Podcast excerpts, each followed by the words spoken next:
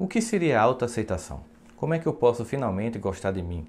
É fundamental entender que nós só podemos ter autoaceitação quando nós nos aceitamos como nós somos e não como nós gostaríamos de ser. Não na fantasia de ser perfeito, sem erros, sem falhas, sem medo, sem deficiência.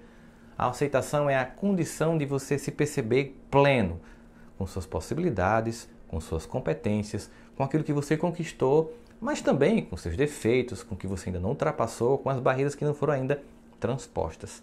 A autoaceitação inclui você se aceitar globalmente. Sabe o que é muito fantástico na autoaceitação? É o resultado dela na vida das outras pessoas que estão do nosso lado. Quando eu finalmente me aceito como eu sou, com defeitos e possibilidades, não me resta outra alternativa a não ser aceitar as pessoas que estão do meu lado como elas são eu não crio mais fantasias sobre a esposa perfeita, o esposo perfeito, o filho perfeito, a filha perfeita, o colega de trabalho perfeito, sobre o meu companheiro de religião perfeito. Eu aceito as pessoas como elas são porque eu me aceito como eu sou. E eu me livro de um estresse, uma ansiedade infantil de ser perfeito, algo que é impossível na humanidade. Nós temos como característica a imperfeição. Aceitar a imperfeição também não quer dizer que eu não vou mudar, que eu não vou poder procurar melhorar pontos que eu acho que precisam em mim avançar.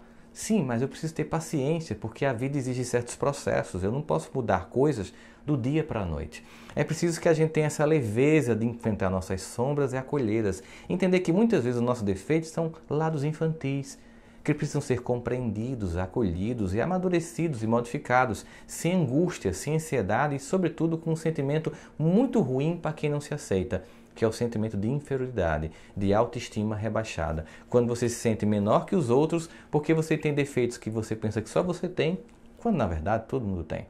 A autoaceitação nos dá o equilíbrio de percebermos as nossas sombras, aqueles pontos que precisam ser trabalhados, para que a gente não foque apenas neles, porque nós também temos virtudes, mas que inclusive essas nossas competências, as nossas capacidades nos fortaleçam para que a gente possa enfrentar esses pontos cegos da nossa personalidade.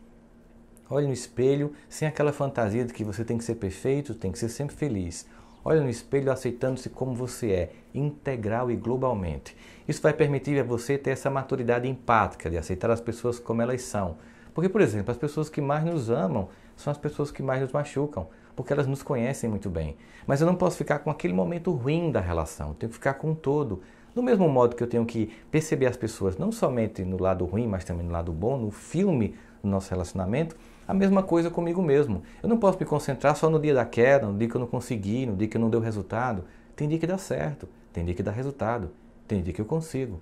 Se aceitar é uma condição sem a qual a gente não consegue se perdoar. E sem se perdoar, a gente jamais alcança uma coisa fundamental na vida para conseguir vencer e ser feliz, que é o alto amor.